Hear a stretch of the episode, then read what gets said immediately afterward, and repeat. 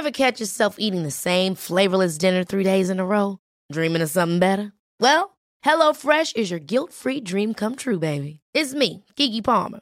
Let's wake up those taste buds with hot, juicy pecan-crusted chicken or garlic butter shrimp scampi. Mm. Hello Fresh. Stop dreaming of all the delicious possibilities and dig in at HelloFresh.com. Let's get this dinner party started.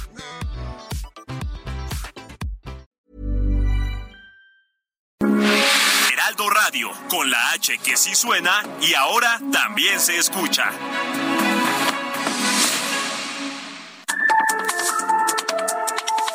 De norte a sur, las coordenadas de la información. Con Alejandro Cacho.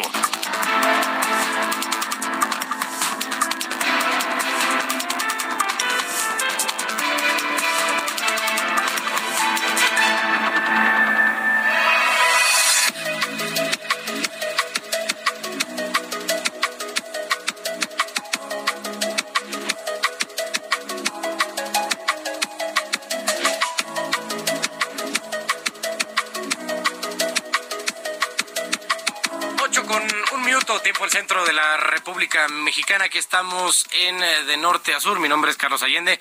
En este primer programa del 2023, aquí en Heraldo Radio 98.5 de su FM. Totalmente en vivo desde la Ciudad de México. A nombre de Alejandro Cacho, bienvenidos a, De Norte a Sur.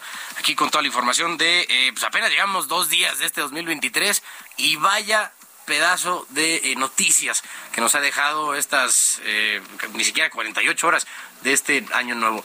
Primero pues, tenemos el tema del motín, ¿no? Allá en Ciudad Juárez, ya 30 eh, eh, internos que se fugaron del Centro de Reinserción Social número 3 allá en Ciudad Juárez, Chihuahua. Tenemos nueva presidencia en la Suprema Corte de Justicia. Por primera vez recaerá en eh, una mujer, en la ministra eh, Piña. Y, eh, pues bueno, empezando con todo el 2023, a ver qué comentarios suelta el presidente de la República mañana, porque pues ninguno de sus, de sus gallos resultó electo, ¿no? Allá en la, en la Suprema Corte. Él, eh, acuérdense que, que ha eh, nombrado a cuatro miembros del Pleno de la Corte. Ha sido el ministro eh, Juan Luis González Alcántara Carranca, Margarita Ríos Farjat, Yasmín Esquivel y Loreta Ortiz.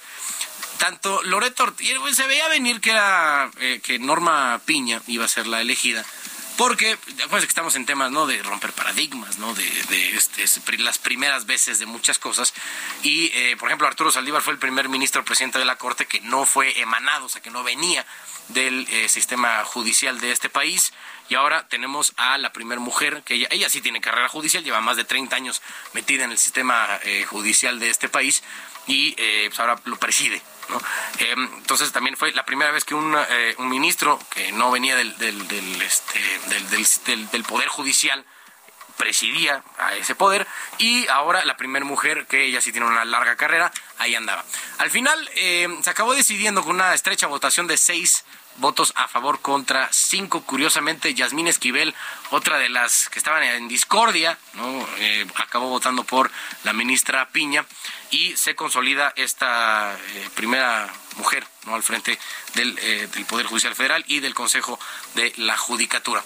Vamos a, tener, a, ver, ¿no? Ya va a estar hasta el 2026 en el cargo, diciembre de 2026, y eh, lo, lo interesante va a ser que va a estar en la toma de protesta de del siguiente presidente o presidente de la República en 2024.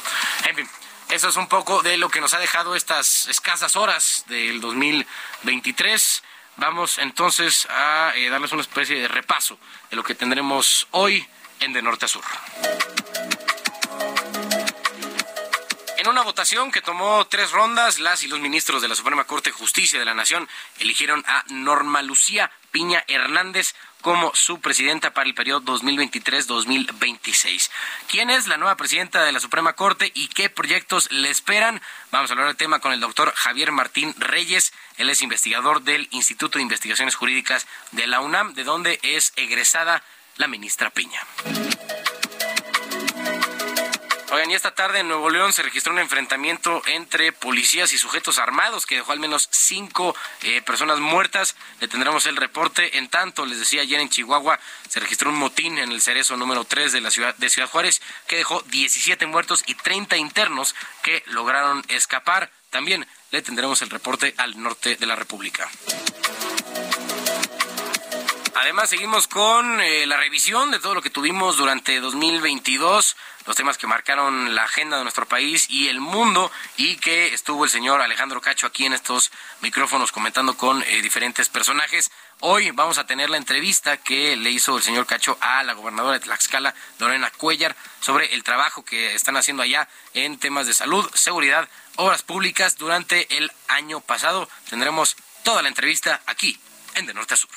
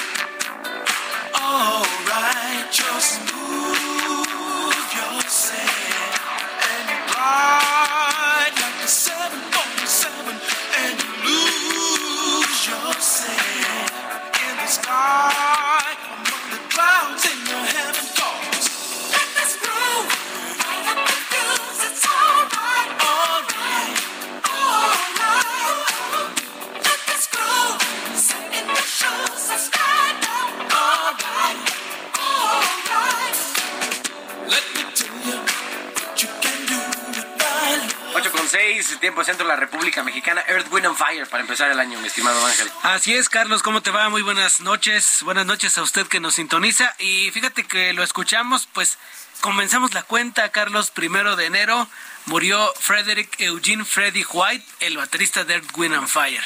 El primero que se nos va en este año es el, pues uno de los miembros fundadores, falleció ayer domingo a los 67 años de edad Bertín White, hermano del músico y compañero en la banda, informó sobre el deceso a través de su cuenta de Instagram. Fred White fue parte de la alineación original de esta banda junto con sus hermanos y, pues bueno, desde el principio gozó del éxito junto con el que le acompañó a la banda. Y se, él interpretó temas como este que escuchamos, Let's Groove, Shining Star y, o aquella, el clásico September de Earth, Wind and Fire. Así que hoy vamos a estar recordando esta banda uh, para pues eh, homenajear a este baterista que se nos fue.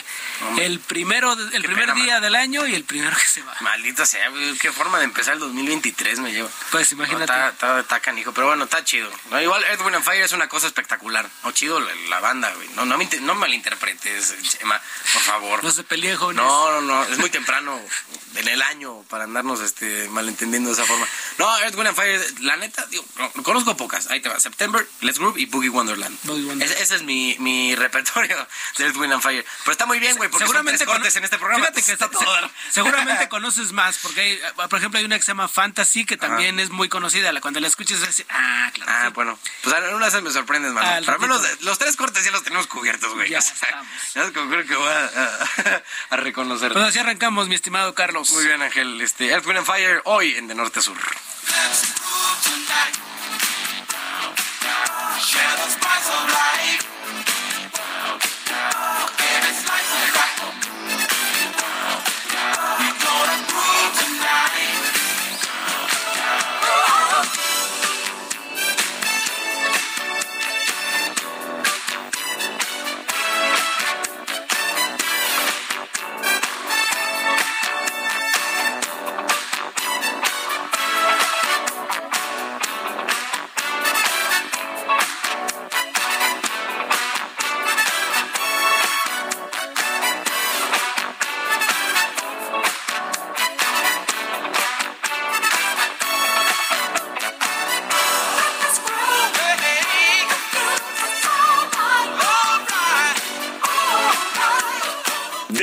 Sur, con Alejandro Cacho.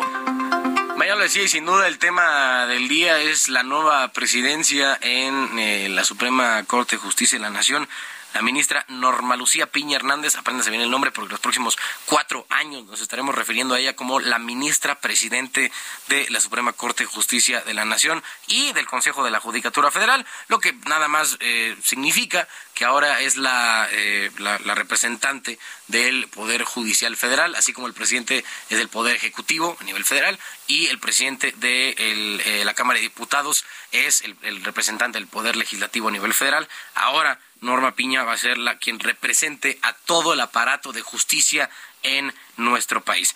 Se necesitaron tres rondas de votación para eh, superar a los otros cuatro aspirantes que eran eh, Alfredo Gutiérrez Ortiz Mena, con quien llegó, digamos, a la final, ¿no? Con, con él disputó la última ronda de votación. También estaban Javier Laines y el ministro Alberto Pérez Dayán, junto con Yasmín Esquivel, que, pues digo, ya está metida en un rollo con la, su tema de la tesis, ¿no? Y eso afectó mucho las posibilidades que pudo haber tenido de llegar a la presidencia del Pleno.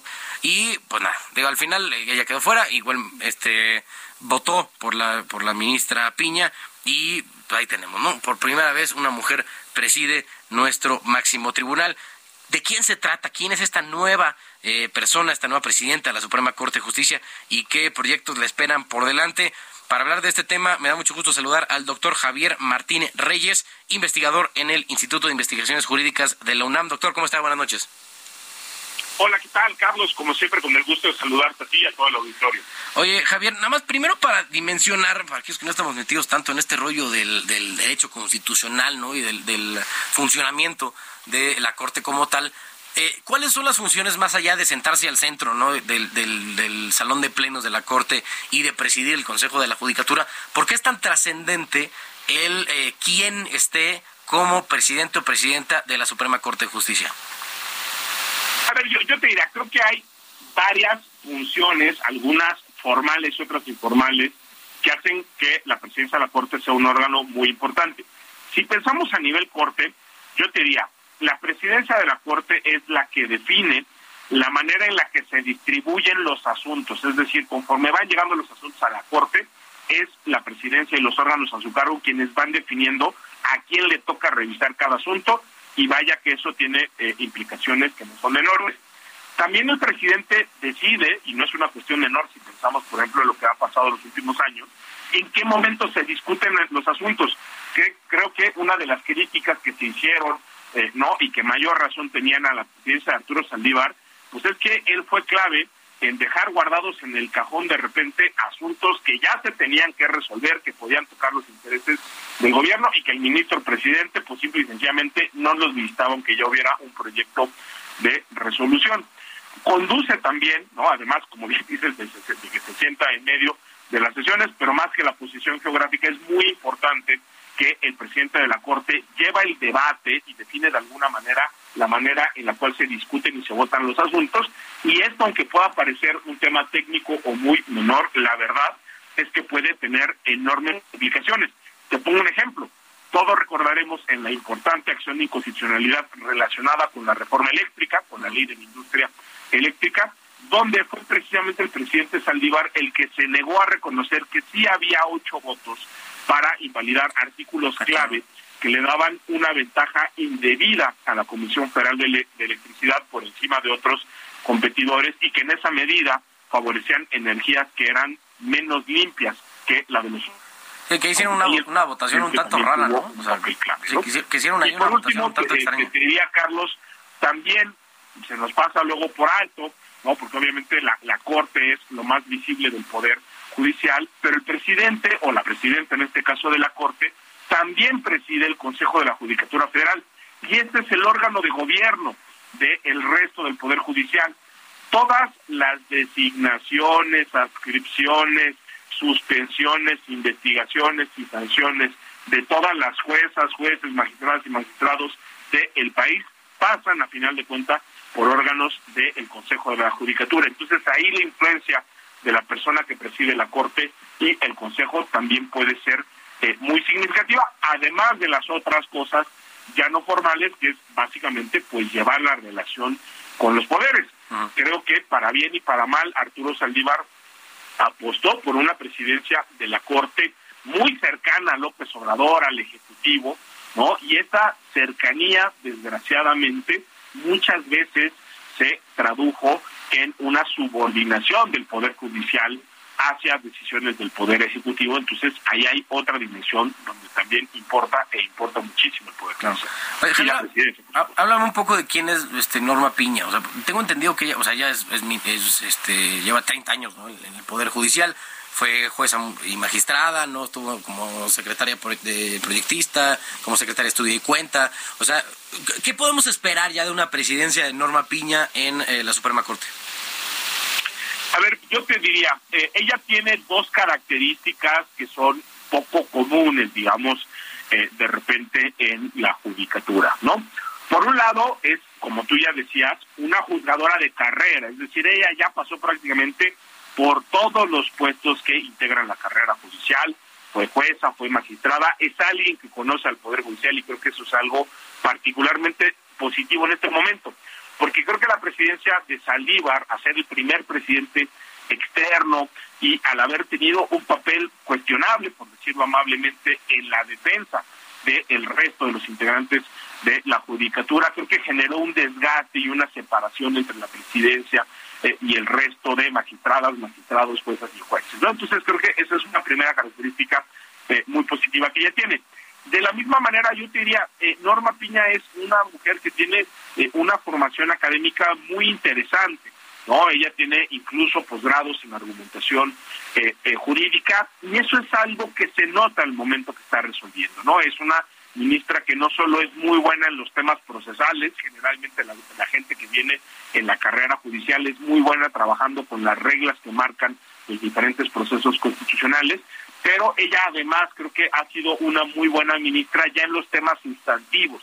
Es una ministra que ha demostrado un claro compromiso con los derechos humanos, con la agenda, por supuesto, también de las eh, eh, mujeres, y eso hace que sea una ministra particularmente sólida, ¿no? Entonces, tenemos una combinación eh, eh, peculiar, ¿no? La primera presidenta de la Corte, que viene de la carrera judicial, pero además ha sido una ministra pues liberal, progresista, con posiciones favorables a los derechos eh, humanos y también pensaría, ¿no? Que será una presidenta que enfatizará mucho más la dimensión colegiada de la Corte, ¿no? Una de las cosas que también se le criticó con toda razón a Arturo Saldívar es que fue una persona que ejerció una presidencia muy personalista, que excluyó a sus pares de decisiones eh, importantísimas, que pensó en algunos momentos no que la corte y el poder judicial pues eran él no porque él era el presidente y él era el que salía a los medios y él era el que estaba en las redes sociales y él era el que daba las conferencias eh, de prensa y él era el primero que hablaba en, en, las discusiones. Y eso también creo que generó eh, pues digamos una suerte de tensiones afectaciones al interior del poder judicial de la federación y creo que es una buena noticia que ahora llegue alguien con un perfil más conciliador y más colegiado. Oye, este Jesús, ¿qué dirías frente a la gente que eh, eh, está como argumentando y un poco quejándose de que la elección de la ministra Piña es eh, más más como más de lo mismo, ¿no? Es que nada más continuismo de lo que se llevó a criticar mucho, no solamente de la corte, sino del propio sistema judicial mexicano. No, a ver, yo lo, digo con todo respeto, no creo que solo alguien que no conoce ni el Poder Judicial ni el perfil de la ministra Piña podría decir eh, una cosa así. Y te pongo un ejemplo. A ver, Saldívar ciertamente fue el primer presidente que no venía de la carrera judicial. Pero si uno ve, digamos, el, el perfil de las personas que eh, eh, estuvieron antes en la Corte, por más que venían de la de la carrera judicial, Carlos, yo te puedo decir, tenían perfiles bien diferentes. Es decir, el perfil que tenía el ministro Aguilar era muy diferente al perfil que tenía, por ejemplo, el presidente Silva, que fue un presidente muy comprometido con los derechos humanos. Y si pensamos en anteriores presidentes, te pongo dos ejemplos. Mariano Azuela, que fue un presidente también muy poderoso eh, de la Corte, era una persona, digamos, muy conservadora en ciertos eh, eh, temas y eso contrasta con la persona que lo sucedió, que fue eventualmente este Genaro Góngora Pimentel hay toda una diversidad de perfiles entre las personas que vienen de la carrera eh, eh, judicial. Creo que muy mal haríamos en tratarle de ponerle una etiqueta este, facilona, eh, simplista, decir, ah, bueno, ella es la continuidad más de lo mismo. No, no, es una ministra con posiciones muy claras en los temas, digamos, de los derechos fundamentales y también con posiciones muy claras en el tema de la división de poderes y quizá eso es lo que le molesta a algunas cosas que les hubiera gustado más tener eh, pues un perfil eh, quizá más parecido al de Yasmín Esquivel Moza, que sí han tenido mucho más su papel como una suerte pues como de delegada del, gobierno de López Obrador más que de jueza constitucional. Sí, Oye, entonces, ¿ves que eh, existe la posibilidad de que las posturas que ya decías como favorables a los derechos humanos, a, eh, a, la, agenda feminista de la ministra Piña se, se permen al resto de la Corte y veamos decisiones importantes en, en este periodo que le toca de, de presidenta de la, de la Corte? Sí, a ver, yo, yo te diría, creo que puede tener un efecto positivo. A ver si es, eh, déjame, esto, déjame ponerlo así.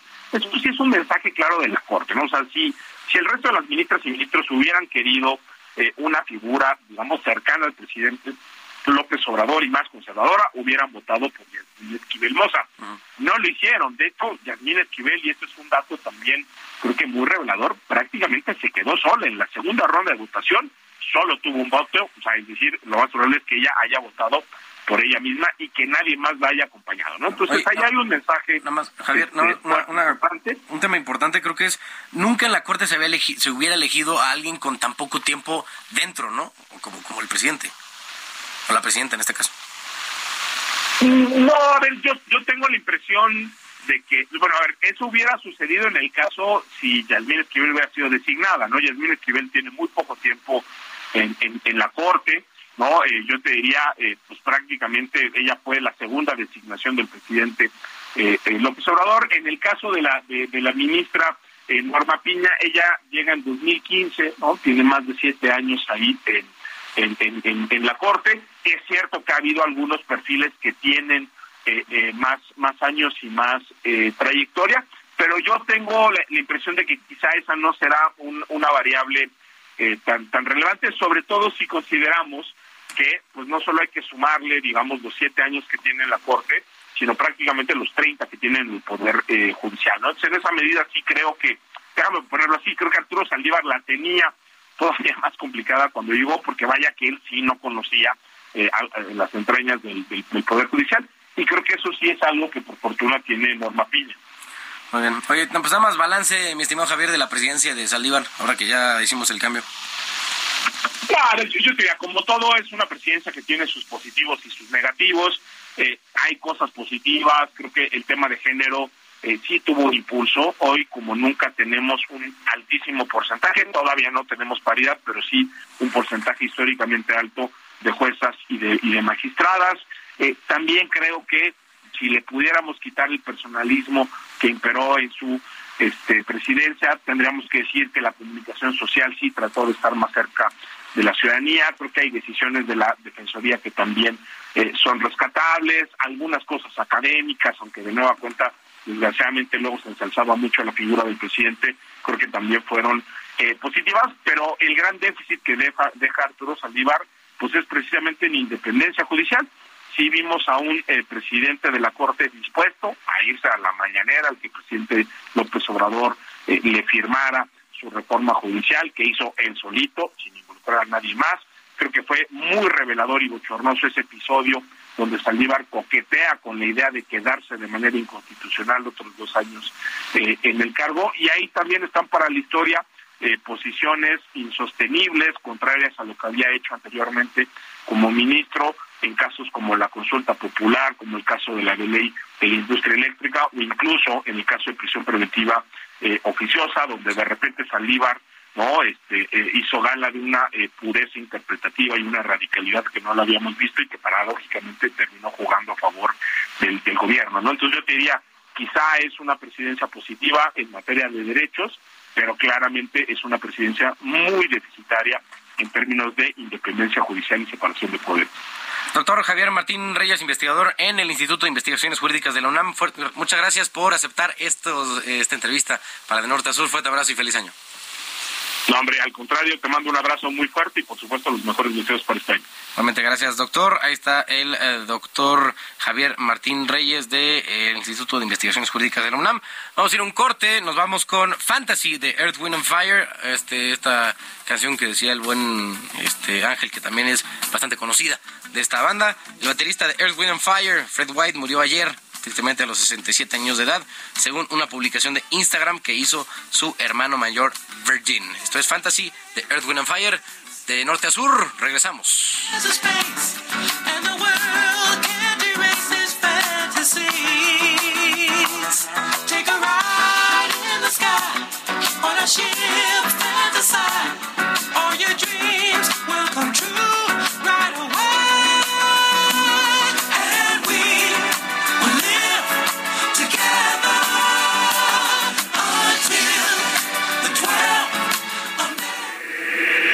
Norte a sur. Con Alejandro Cacho.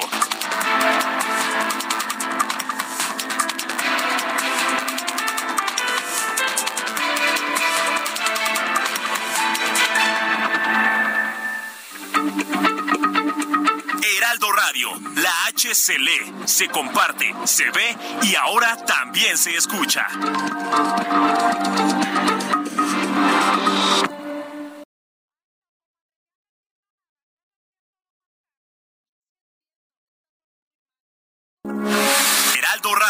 Con la H que sí suena y ahora también se escucha. De norte a sur, las coordenadas de la información. Con Alejandro Cacho.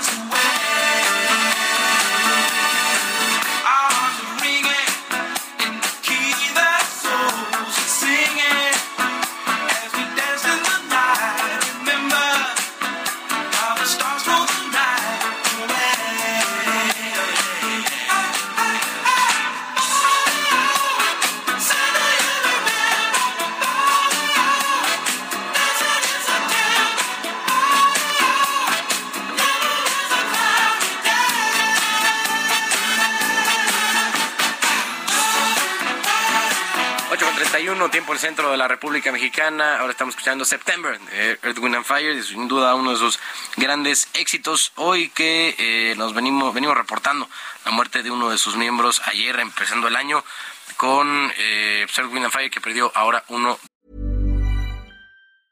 Ever catch yourself eating the same flavorless dinner three days in a row? Dreaming of something better? Well, HelloFresh is your guilt-free dream come true, baby. It's me, Kiki Palmer. Let's wake up those taste buds with hot, juicy pecan crusted chicken or garlic butter shrimp scampi. Mm. Hello Fresh. Stop dreaming of all the delicious possibilities and dig in at HelloFresh.com. Let's get this dinner party started.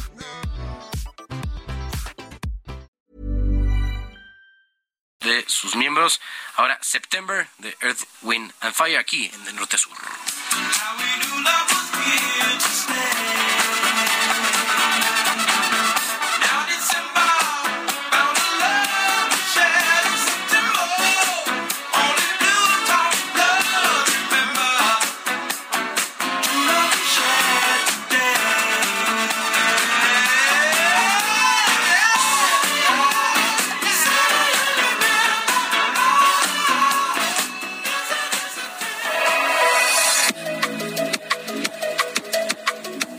Buenas noches, este es el resumen de noticias de norte a sur.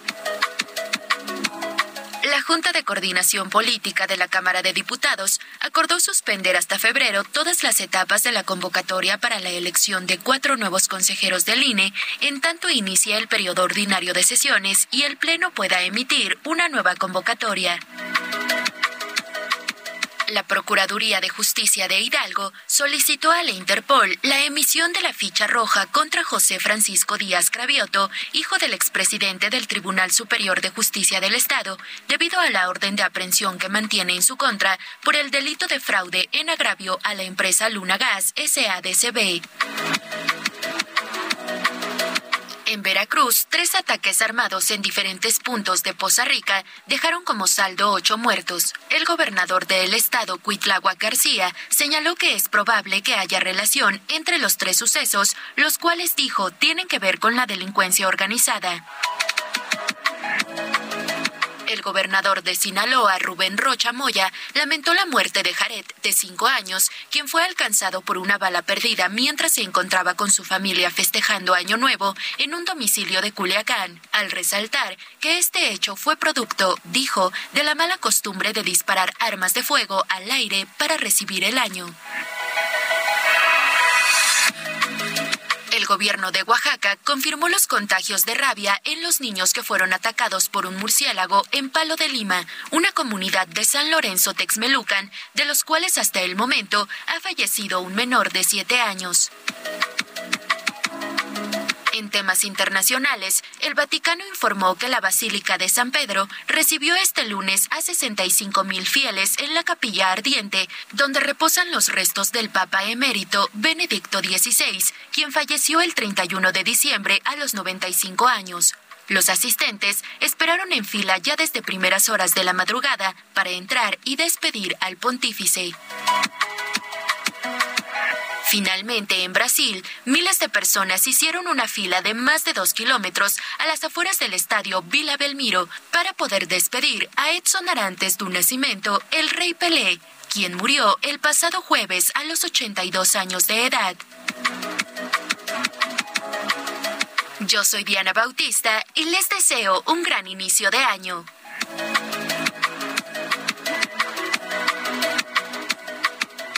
Norte a sur, con Alejandro Cacho. Bueno, como le decíamos, empezando el programa, seguimos con esta revisión de lo ocurrido durante 2022, durante el año pasado. En noviembre, eh, Alejandro Cacho platicó con la gobernadora de Tlaxcala, ella de Morena, Lorena Cuellar, que llegó justo en 2021, estaba cumpliendo un año en el cargo. Y pues era una especie de corte de caja, ¿no? Sobre el trabajo que ha hecho en, temas de salud, de seguridad, obras públicas durante eh, 2022. Y nada más para recordar, esto fue lo que hablaron en este programa. De norte a sur, con Alejandro Cacho. La gobernadora de Tlaxcala, Lorena Cuellar, a quien me da mucho gusto saludar. Pues yo recuerdo que en la campaña platicamos. Así es. Y le pregunté cuál era el, el tema más... Eh, la, la, prioridad uno, de Lorena Cuellar candidata. Y luego cuando platicamos recién asumida la, la gubernatura, fue la misma pregunta y la misma respuesta, y fue la salud. Así es. Y ya a este, a este, en este tramo de la administración, ¿cómo va Pues muy contenta. Eh, llevamos construidos tres hospitales ya de manera total y ya estamos por el cuarto, que es el de hemodinamia. Y muy, muy feliz. La verdad es que ha sido una gran oportunidad. Eh, pues todo este tiempo que hemos pasado al frente del gobierno y decirles también que eh, pasamos a, poder fortalecer la salud en el tema del IMSS Bienestar.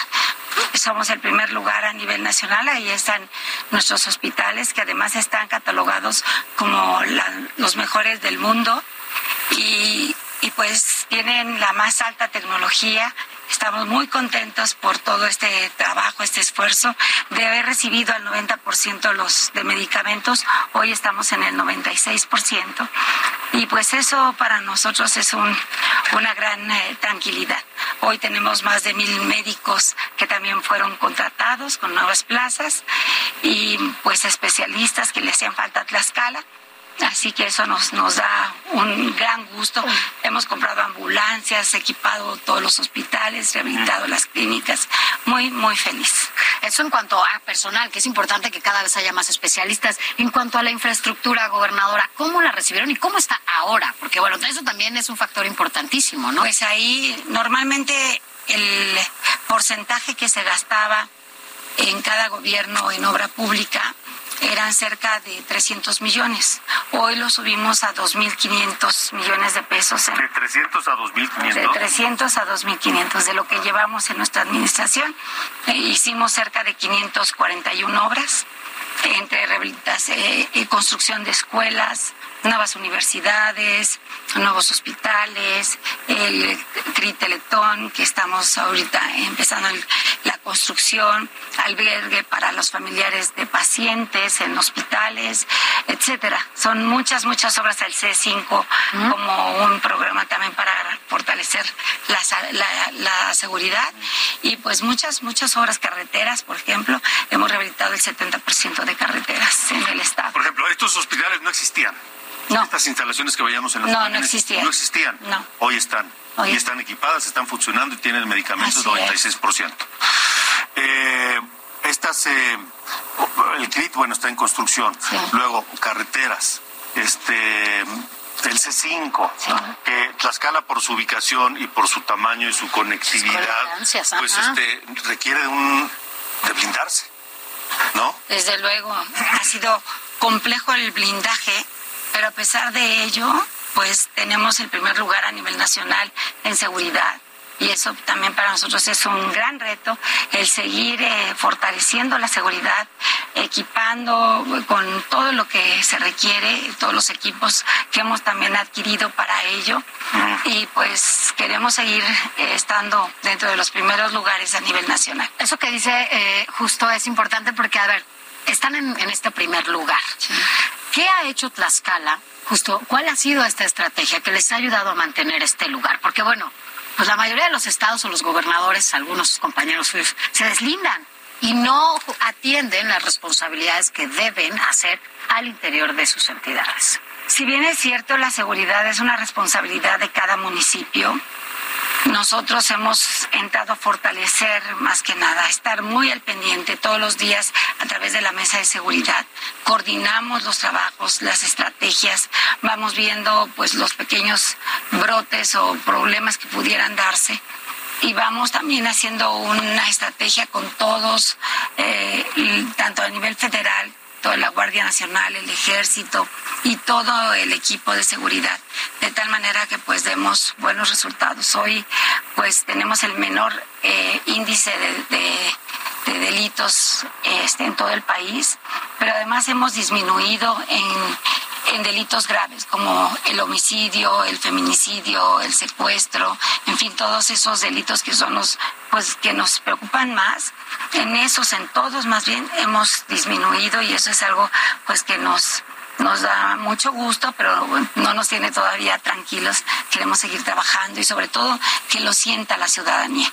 Esto ha logrado traer pues mucha inversión también al Estado. Tenemos ya 17 nuevas empresas con cerca de 7 mil millones de pesos, más de 7 mil millones de pesos de inversión, porque las empresas también pues van llegando porque se sienten seguras, porque tienen eh, una infraestructura adecuada, porque hay acompañamiento del gobierno del Estado, en fin.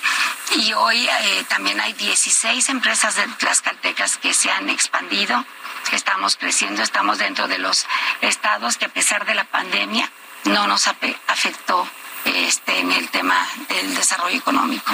Así que también esa es otra de las, pues se va, se va conjuntando el, esfuerzo pues para lograr estas, estas metas y han llegado también eventos internacionales. Hemos logrado el Tour eh, Mundial de Voleibol y luego el Mundial de Tiro con Arco y tendremos el próximo año también el Mundial de Voleibol. Eh, después de 20 años no salía de Europa y hoy pues lo tendremos en Tlaxcala. Vamos a representar a nuestro país y cerca de 166 millones de espectadores de todo el mundo estarán poniendo sus ojos en Tlaxcala. Ah, qué buena noticia. ¿Cómo? A ver, nos dice la gobernadora eh, Lorena Cuellar de Tlaxcala que en este año cuatro meses se han instalado 17 empresas nuevas. Sí. ¿Cuántos empleos? ¿Siete mil? Estamos en el récord de, empleos de la historia en Tlaxcala. También hemos, este, rompido. Para tener una idea, ¿qué significa esto frente a lo que se hacía antes? Bueno, pues es solamente el amor, el entusiasmo, la pasión que uno le pone para que pues las cosas vayan eh, estando mejor, mejor que pues que, nunca. Ok, entonces el desarrollo económico está ahí. ¿Cuáles son los retos de aquí en adelante? Apenas un año o cuatro meses es poco tiempo y los logros han sido importantes, pero ¿qué falta? Pues falta consolidar prácticamente eh, todo este engramaje que se ha hecho en todos los temas. Se logró también el, que la UNESCO reconociera a Tlaxcala como patrimonio mundial. Eh, hoy ya nuestros 122 edificios pues están dentro de este patrimonio de la UNESCO. Después de 20 años que también se había dado una lucha para lograrlo y hoy pues ya ya lo tenemos. Y vienen pues muchos retos, los retos de seguir construyendo pues espacios adecuados, de seguir trabajando sobre todo para el bienestar de, la, de las familias. Hemos entrado a los hogares a ponerle luz a aquellos que no tenían, a ponerle ventanas, puertas, a aquella gente que tenía 20 años o 30 años sin luz, sin agua, todas esas... Eh, rezago social de muchos ciudadanos, pues hoy hemos ido casa por casa también a entregar ese tipo de apoyos y queremos seguir fortaleciendo el tema, por ejemplo, de la educación. Hoy se va a invertir mucho en educación. Vamos a rehabilitar todas las escuelas. Ahorita llevamos mil escuelas rehabilitadas y vamos a rehabilitar al 100% las escuelas, a construir aulas nuevas, porque hoy muchos niños no van a preescolar, por ejemplo, porque no hay aulas y el próximo año tendremos que construir todas las aulas alrededor de 150 que hacían falta para que ningún niño se quede sin su educación preescolar. Y cada, cada mm, sector, cada rubro, pues es sumamente importante. Vienen empresas muy, muy importantes, eh, porque eh, vienen, eh, venimos a, a ser parte de, pues, de un foco de atracción para muchas empresas. Llegará, por ejemplo, estará Walmart, que Walmart lleva ya el centro de distribución más grande de América Latina y la vamos a tener en Tlaxcala. Y bueno, otras empresas que, que ya les daré a conocer.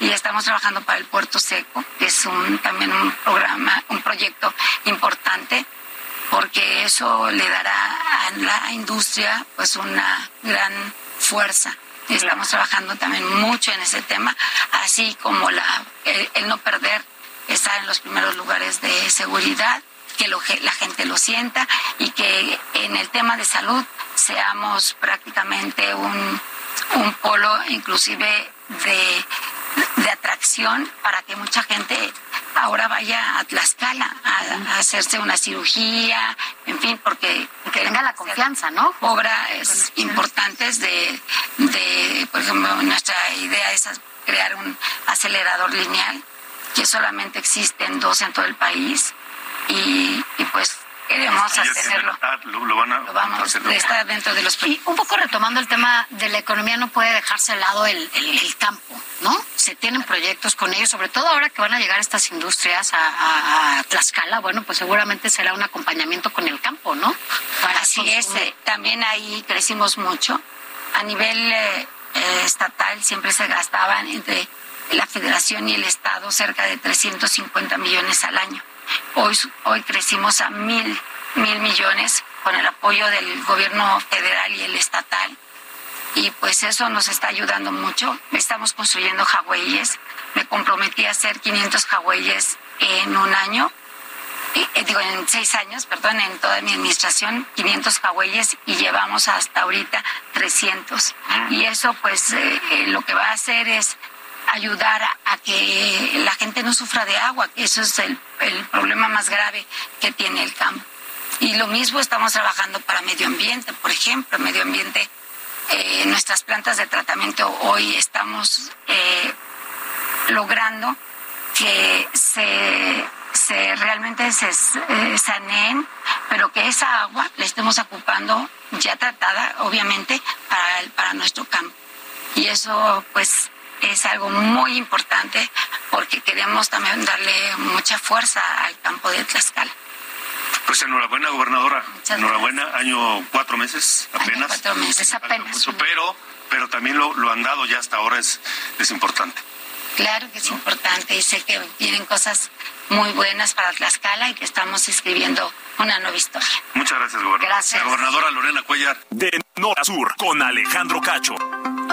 Ahí está, ahí está esta entrevista que tuvimos en noviembre, ya hacia finales del año pasado, para eh, repasar un poco de un estado del que francamente se habla, se habla poco, pero que eh, tiene una, una trascendencia importante en nuestro país, como lo es eh, Tlaxcala. Hablando del año pasado, justo lo terminamos con buenas noticias, especialmente para Quintana Roo, porque ese estado va a cerrar el año con casi 4 millones de cruceristas que arribaron a los puertos de Cozumel y Majahual del norte y sur del estado, posicionando a toda la entidad, a todo Quintana Roo, como líder nacional en arribo de hoteles flotantes, los cruceros, lo que permite que el éxito turístico se refleje en cada uno de los hogares, tal como lo promueve la gobernadora del estado, Mara Lezama que tomó posesión justo el año pasado. La mandataria estatal destacó las cifras registradas a finales del de, año en temas turísticos con 30 millones de pasajeros en el, en el Aeropuerto Internacional de Cancún y una ocupación hotelera de más del 90%. O sea, ya está repuntando con todo el tema turístico ya en, la, en, en Quintana Roo. Este 2022 eh, cerró con una proyección de 2.923.459 pasajeros en 1.117 cruceros, un 350% más que en todo 2021, cuando apenas alcanzamos la cifra de 650.117 visitantes en 353 hoteles flotantes, según datos de la Administración Portuaria Integral. En eh, tanto que a Costamaya, en, en Majagual, arribaron 1.046.286 pasajeros en 410 cruceros. Y para enero de este año, o sea, para este mes, empezamos con mucha actividad porque del 2 al 8, o sea, de justo en la última semana de vacaciones, se va a estar eh, registrando actividad en las terminales Punta Langosta, SSA, México y Puerta Maya con 35 embarcaciones. Bueno, y del Caribe, del Caribe mexicano pasamos al norte porque eh, ya lo decíamos ayer en Chihuahua se registró un motín en el cerezo número 3 de Ciudad Juárez que dejó 17 muertos y 30 internos que lograron escapar. El reporte lo tiene hasta allá Federico Guevara, corresponsal del Heraldo en Chihuahua. Adelante, Federico. Buenas noches, y sí, como tú comentas, fueron 20 los policías que fallecieron, 7 internos, 13 personas heridas, 30 personas, los arreos que fueron, se fugaron en este operativo realizado por aparentemente miembros del cartel del Sinaloa y el grupo de los mexiques, que es el grupo que controla técnicamente este centro de rehabilitación social número 3 acá en Ciudad Juárez.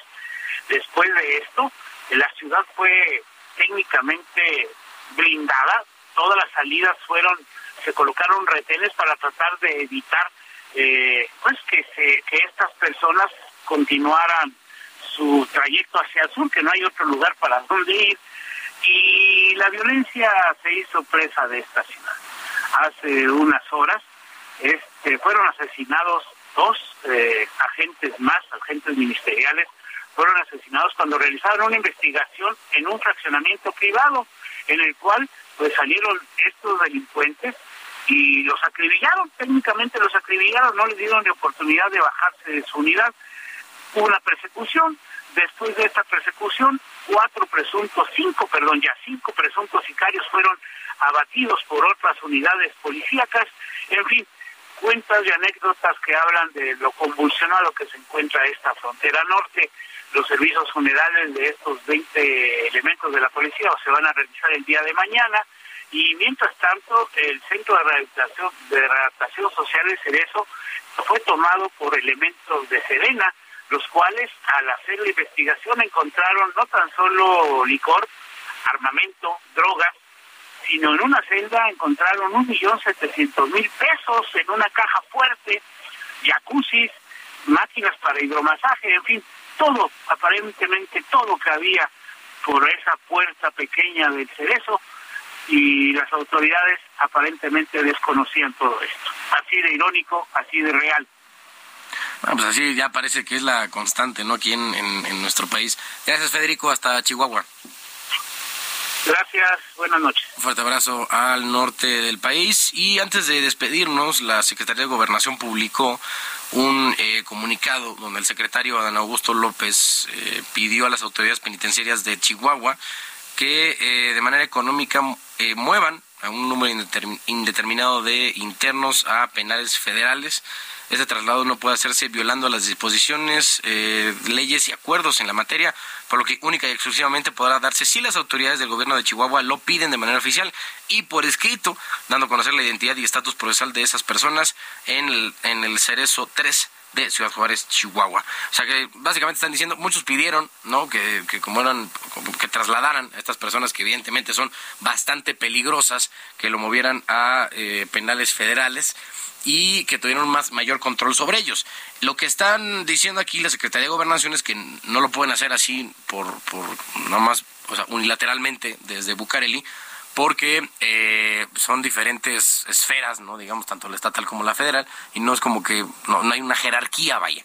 No pueden decir, oye, pues ahora mándame tus a tus eh, a tus reos, a tus internos, porque los va a meter a una cárcel federal. Así no funciona. Hay un proceso que se tiene que seguir y eso es lo que está diciendo el secretario de Gobernación. Bueno, eh, ya estamos llegando al final de esta emisión de, de Norte a Sur, de 2 eh, de enero del 2023, la primera emisión de este nuevo año. Yo me despido, mi nombre es Carlos Allende y a nombre de Alejandro Cacho le damos las gracias por habernos escuchado hoy. Voy a estar aquí acompañándolos toda la semana, hasta el viernes. Aquí vamos a andar. Si gustan seguirme en mis redes sociales es arroba Allende en Twitter. Los dejamos con Boogie Wonderland, un éxito más de Earth, Wind and Fire. Hoy que eh, conmemoramos al baterista Fred White que murió ayer a los 67 años. Gracias, buenas noches.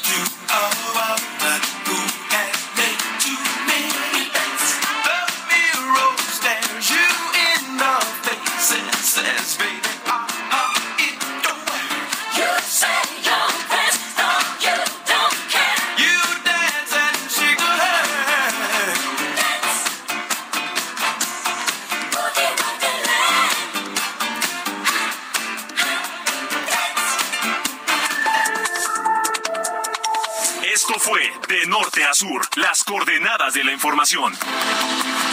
Con Alejandro Cacho.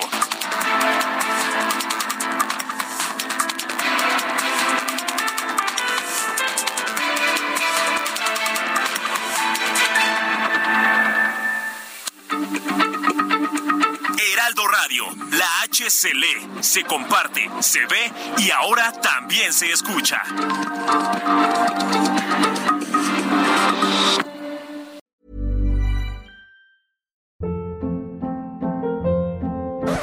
Up. What was that? Boring. No flavor. That was as bad as those leftovers you ate all week. Kiki Palmer here, and it's time to say hello to something fresh and guilt-free. Hello Fresh. Jazz up dinner with pecan-crusted chicken or garlic butter shrimp scampi. Now that's music to my mouth. Hello Fresh. Let's get this dinner party started. Discover all the delicious possibilities at hellofresh.com.